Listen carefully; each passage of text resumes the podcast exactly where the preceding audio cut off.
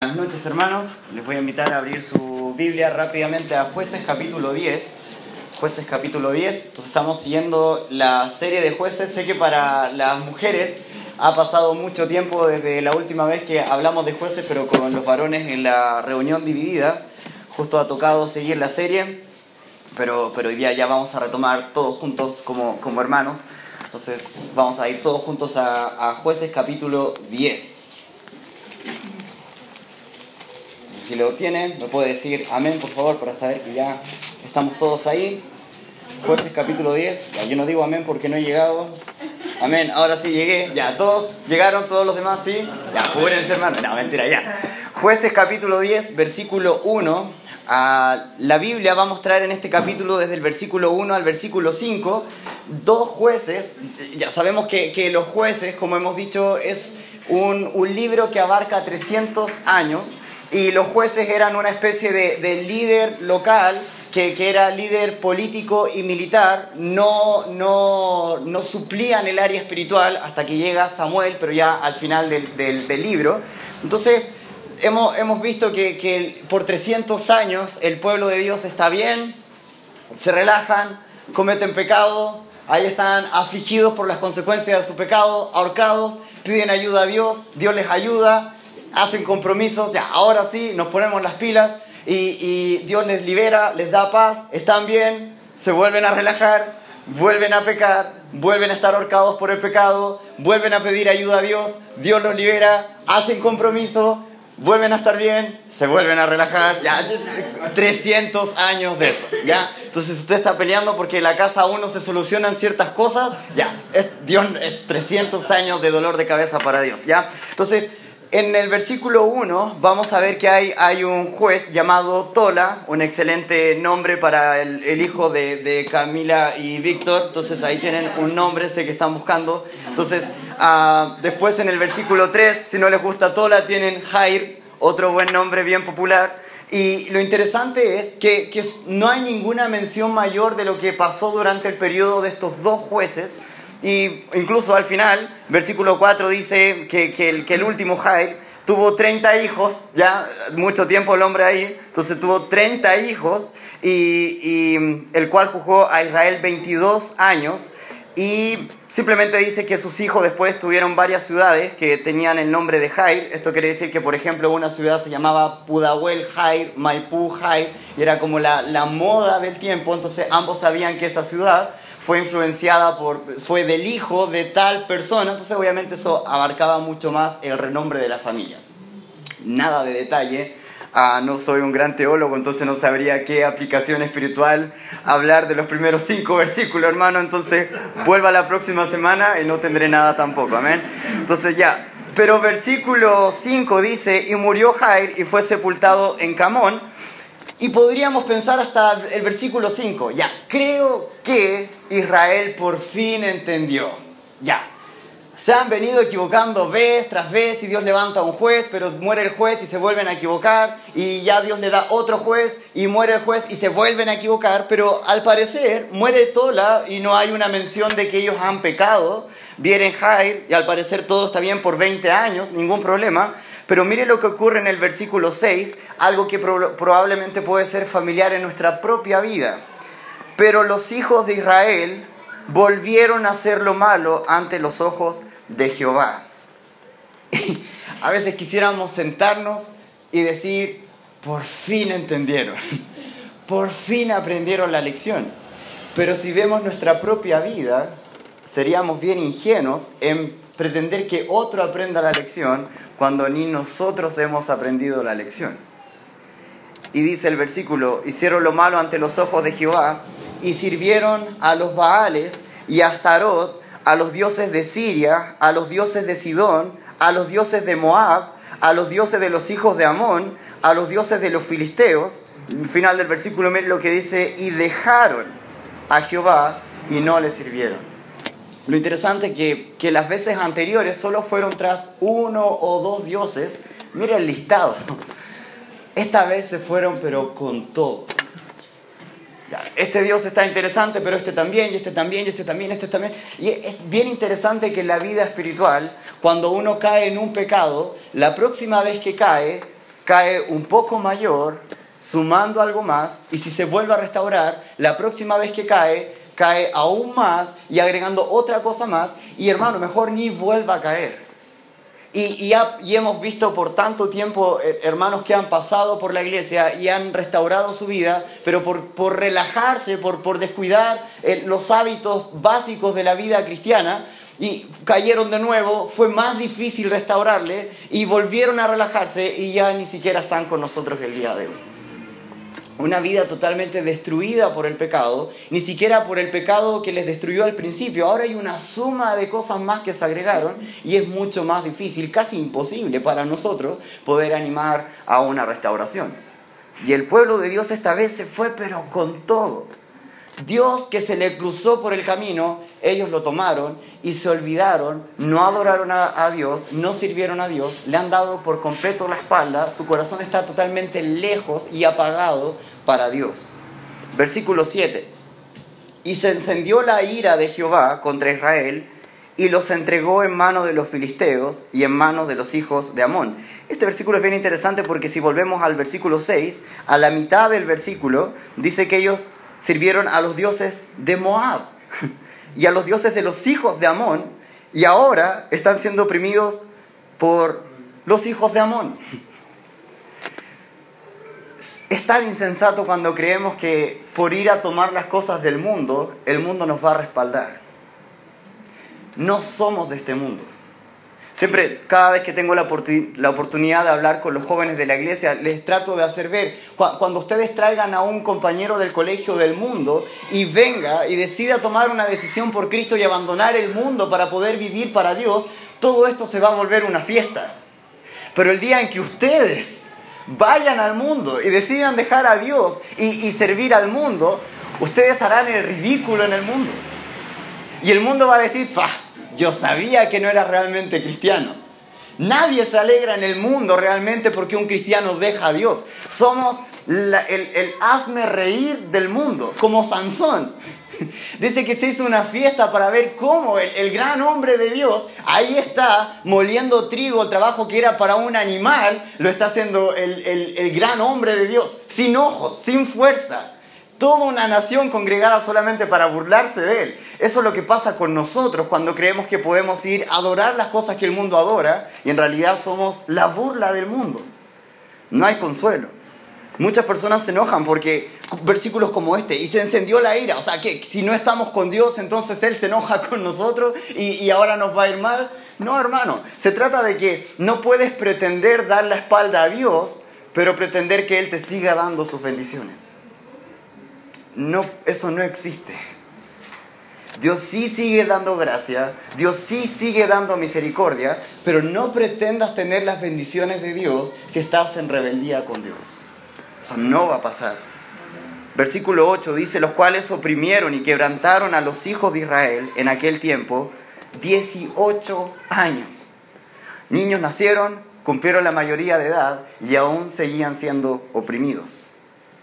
18 años a todos los hijos de Israel que estaban al otro lado del Jordán, en la tierra del Amorreo, que, que está en Galaad. Versículo 9, y los hijos de Amón pasaron el Jordán para hacer, ah, mientras guerra contra Judá y contra Benjamín y la casa de Efraín, y fue afligido Israel en gran manera. No aprendieron la lección, aquí están nuevamente siendo torturados, siendo afligidos, no de forma menor, en gran manera. Lo interesante es que llegamos al versículo 10. Entonces, los hijos de Israel clamaron a Jehová diciendo, esto ya lo hemos leído cuántas veces. y aquí nuevamente, clamaron a Jehová diciendo, nosotros hemos pecado contra ti. Están confesando su pecado porque hemos dejado a nuestro Dios y servido a los Baales. Quiero dejar súper en claro, hermano, que Usted puede dar mil pasos para alejarse de Dios, pero solo necesitamos un paso para volver. Usted puede caminar kilómetros alejándose de Dios, pero en el momento que usted diga, Dios, he pecado contra ti, está a un paso de volver. Es la decisión correcta. Lo mejor que usted puede hacer si ha pecado, si ha caído, si está en un estado de pecado, es volver a los brazos de Dios y todo comienza con una confesión de pecado. Ahora, lo interesante del mensaje del día de hoy, si puede salir en pantalla, lo que nos va a enseñar este capítulo es hechos, no palabras. Y a la altura del capítulo 10 de jueces, yo creo que ya todos aquí estamos diciendo, otra vez. Y, otra vez están confesando pecado. Y ahora de nuevo están lloriqueando. Y ahora nuevamente están confesando pecado. Pero ¿sabes qué? Hemos leído este versículo tantas veces. Lo que queremos ahora son hechos, no palabras. Ya nos aburrimos. Y miren lo interesante, el versículo, versículo 11, Dios va a responder. Ellos están clamando, ellos están arrepintiendo, se están confesando que han pecado, pero lo interesante es que esto no ha pasado en el libro de jueces, una respuesta de Dios que, quizás ni, ni se esperaban. Y miren lo que dice el versículo 11. Y Jehová respondió a los hijos de Israel y va a responder con preguntas. Ya, siempre han dicho, no, no se responde una pregunta con otra pregunta, Dios lo hace, yo lo hago. Ya, entonces Mire lo que dice Jehová, respondió, ¿no habéis sido oprimidos de Egipto? aclaremos una cosa, chiquillos del pueblo de Israel.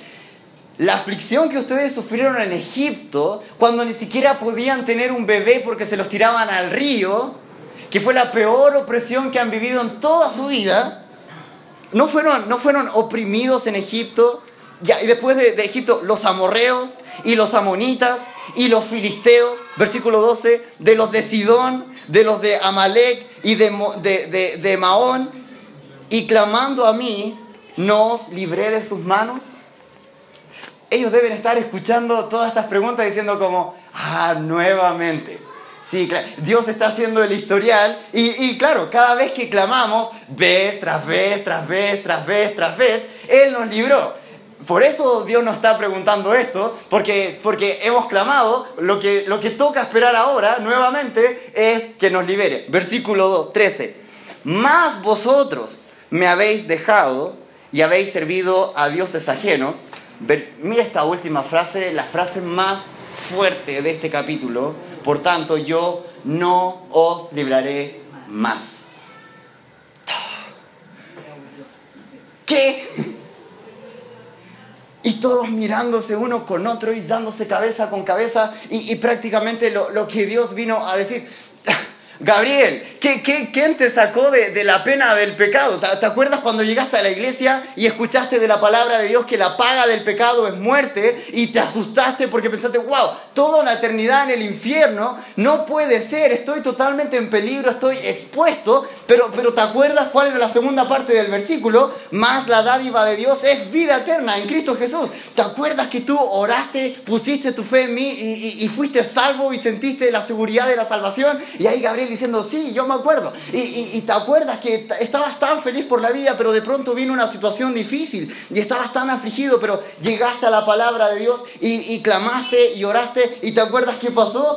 Sí, yo, yo te liberé, yo arreglé la situación y ahí estaba feliz y lo contaste en el grupo de conexión. Y, pero recuerdas que después de nuevo hubo otro problema que fue bien difícil y bueno, ahí tuviste un poquito de, responsabilidad porque te relajaste un poco y hubo un pecado y me pediste perdón. ¿Te acuerdas qué pasó? También te perdoné y te libré y seguimos adelante porque te recordé que yo ya pagué absolutamente todo y ahí seguimos avanzando. Pero te acuerdas también, ah, ¿te acuerdas ese fin de semana que, que bueno, de nuevo te relajaste hermano y ahí estabas un poco triste y congojado, pero clamaste a mí y, te acuerdas que te libré, pero ya no más. Yo me caería a pedazos. Y sin duda, están todos, hay un silencio, nadie quiere decir nada. ¿Qué vamos a hacer ahora?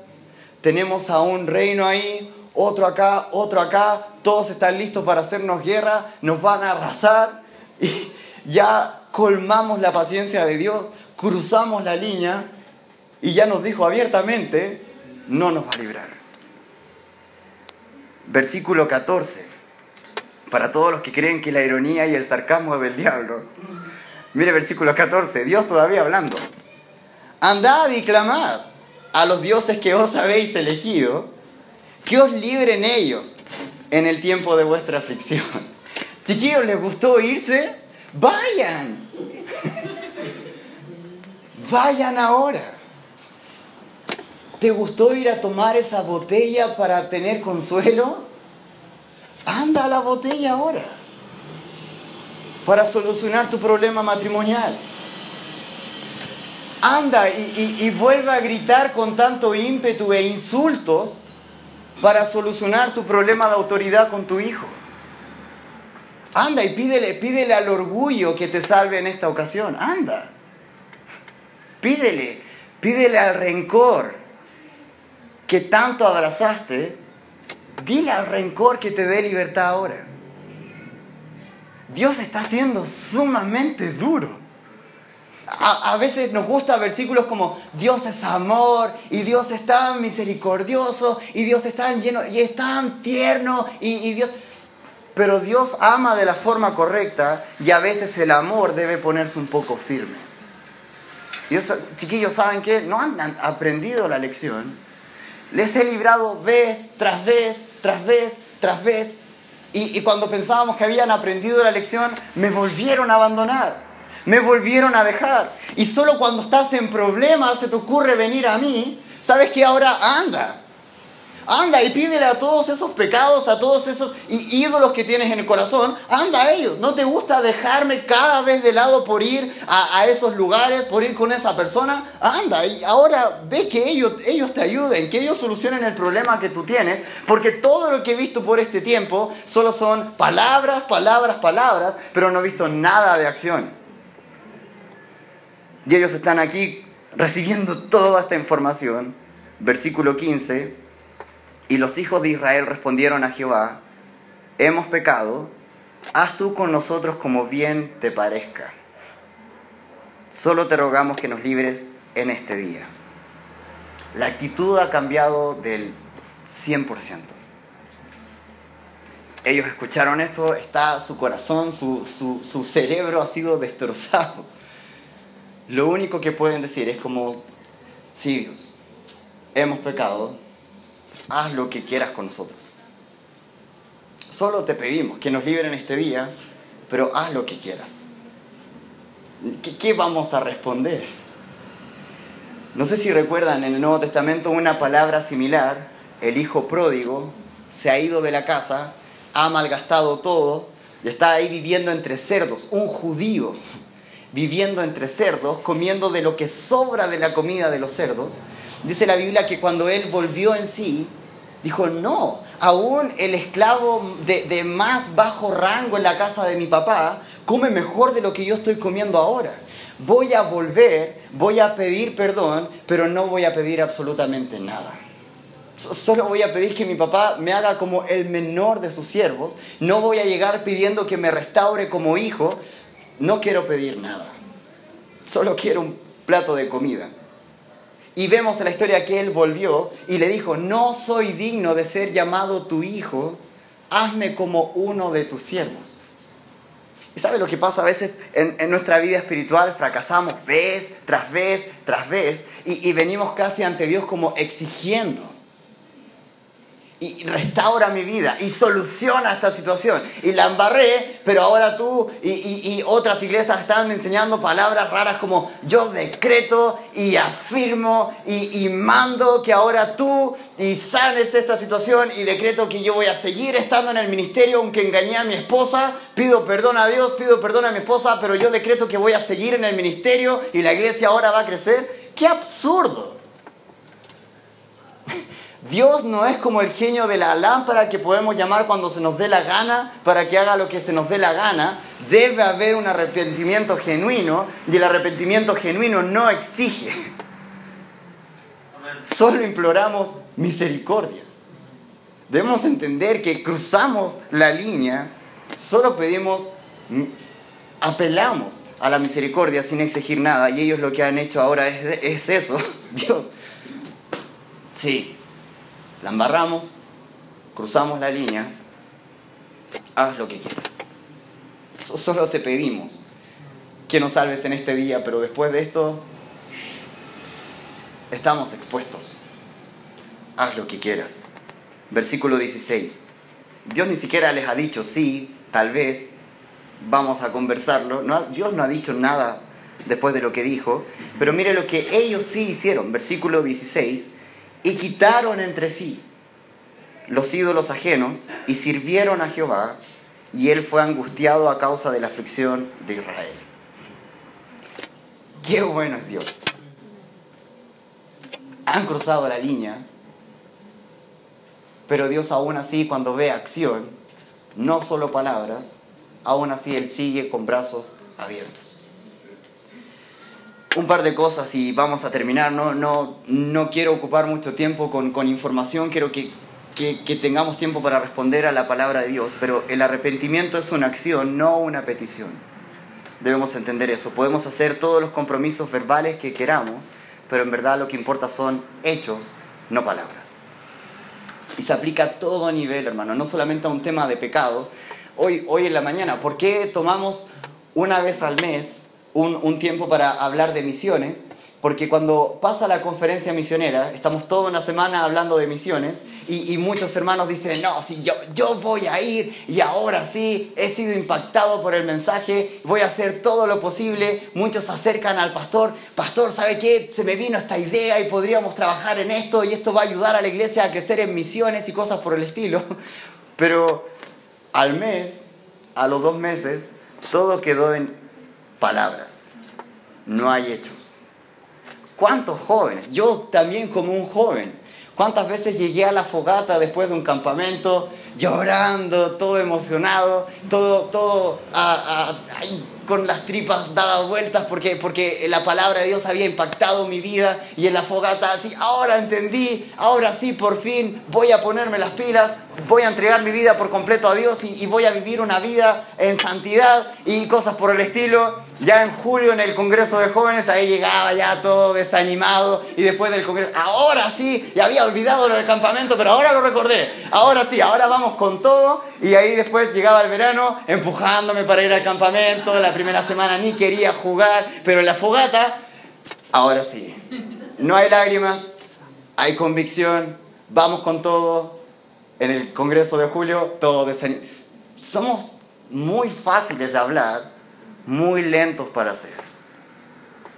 Y la Biblia, toda la Biblia siempre va a animar a que hayan hechos, no palabras. A los arrepentimiento es una acción, no es una petición. Solo dos aplicaciones y terminamos. Si quiere tomar nota, algún principio que puedo dar a partir del, del, del pasaje. Número uno, acción más que intención. Estamos llenos de buenas intenciones. Hay mucha gente que tiene mucha intención, pero muy pocos que tienen acción. Vaya rápidamente conmigo a Santiago capítulo 2. Santiago capítulo 2, versículo 14. Santiago capítulo 2, versículo 14. La Biblia dice, hermanos míos, ¿de qué aprovechará si alguno dice que tiene fe y no tiene obras? ¿Podrá la fe salvarle? Y si un hermano o una hermana están desnudos y tienen necesidad del, mantenimiento de cada día, y alguno de vosotros le dice, id en paz, calentados y saciados, pero no le dais las cosas que son necesarias para el cuerpo, ¿de qué aprovecha? Da, la imagen ahí un hermano con, con, ya frío, un grado bajo cero, y el hermano ahí solo con una polera y un short porque no tiene con, con qué más a calentarse, y nosotros vamos, hermano, qué bendición que vino a congregarse con nosotros, vaya en paz. Vaya y que esté calentito, que pase la noche calentito. Vaya hermano, que le vaya muy bien. Le amamos mucho, estamos muy preocupados por usted. Vuelva pronto. Estaremos orando. Eso es absurdo. Y así somos cuando nos llenamos la boca de intenciones para la obra de Dios, pero no se reflejan en ninguna acción.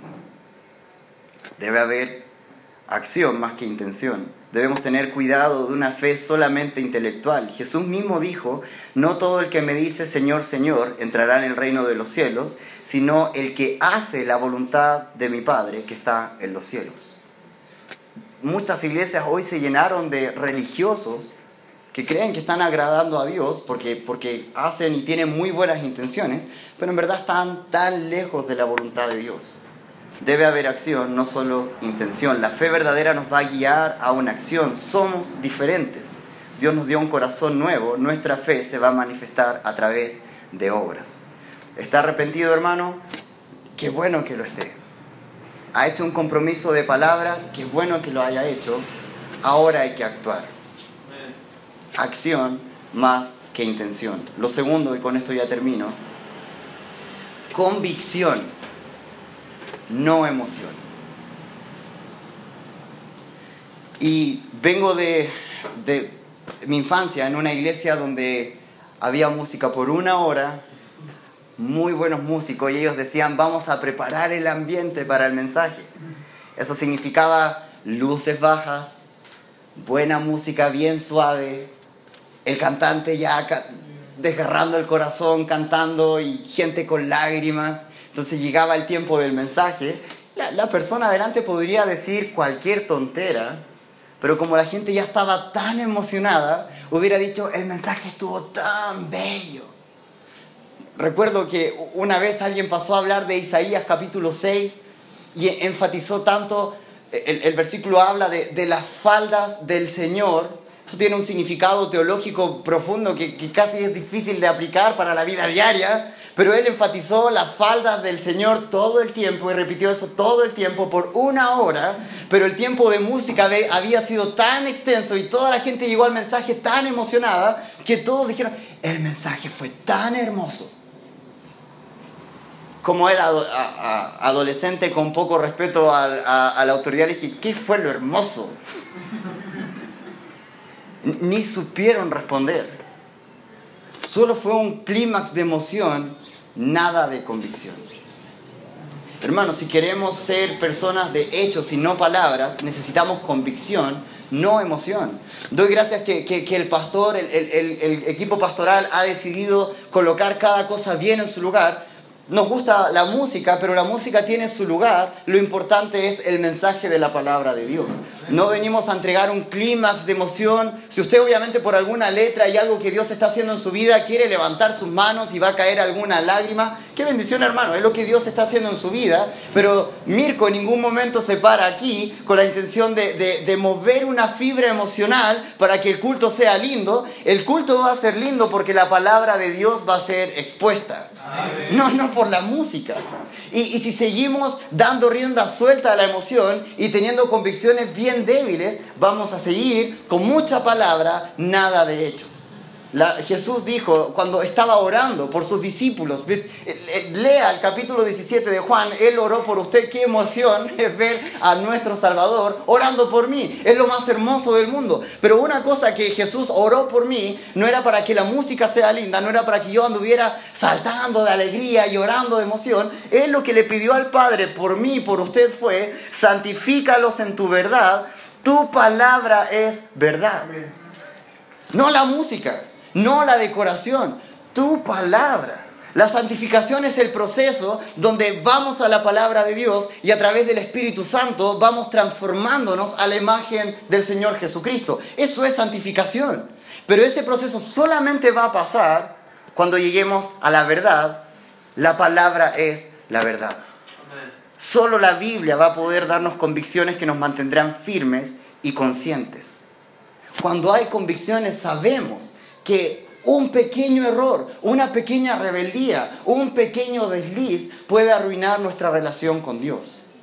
El Espíritu Santo nos va a recordar versículos como Amós 3.3, andarán dos juntos si no estuvieran de acuerdo y, eh, vas a entender que ese versículo se escribió no solamente para, para jóvenes que quieren hacer yugo desigual, sino para que entiendas que, que si tú no estás de acuerdo con Dios, no puedes pretender tener una buena comunión con Dios.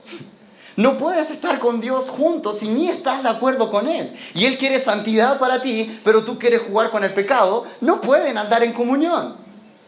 Vas a recordar versículos como Isaías 59.2, pero vuestras iniquidades han hecho división entre vosotros y vuestro Dios, y vuestros pecados han hecho ocultar de vosotros su rostro para no oír.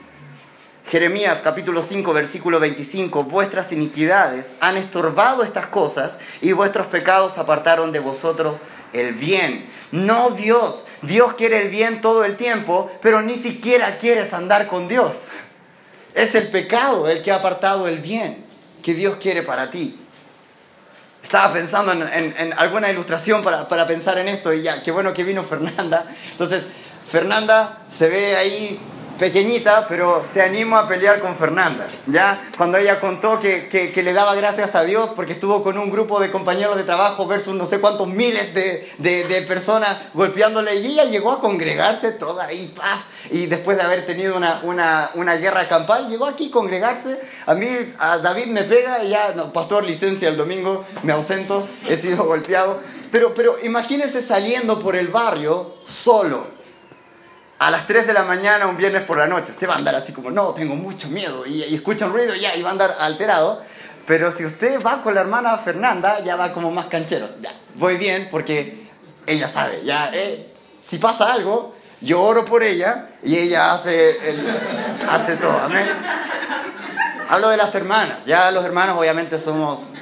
No, no, no es así. Ya, pero, pero piensa en esa ilustración cuando andamos con Dios, todo el bien está a nuestro favor.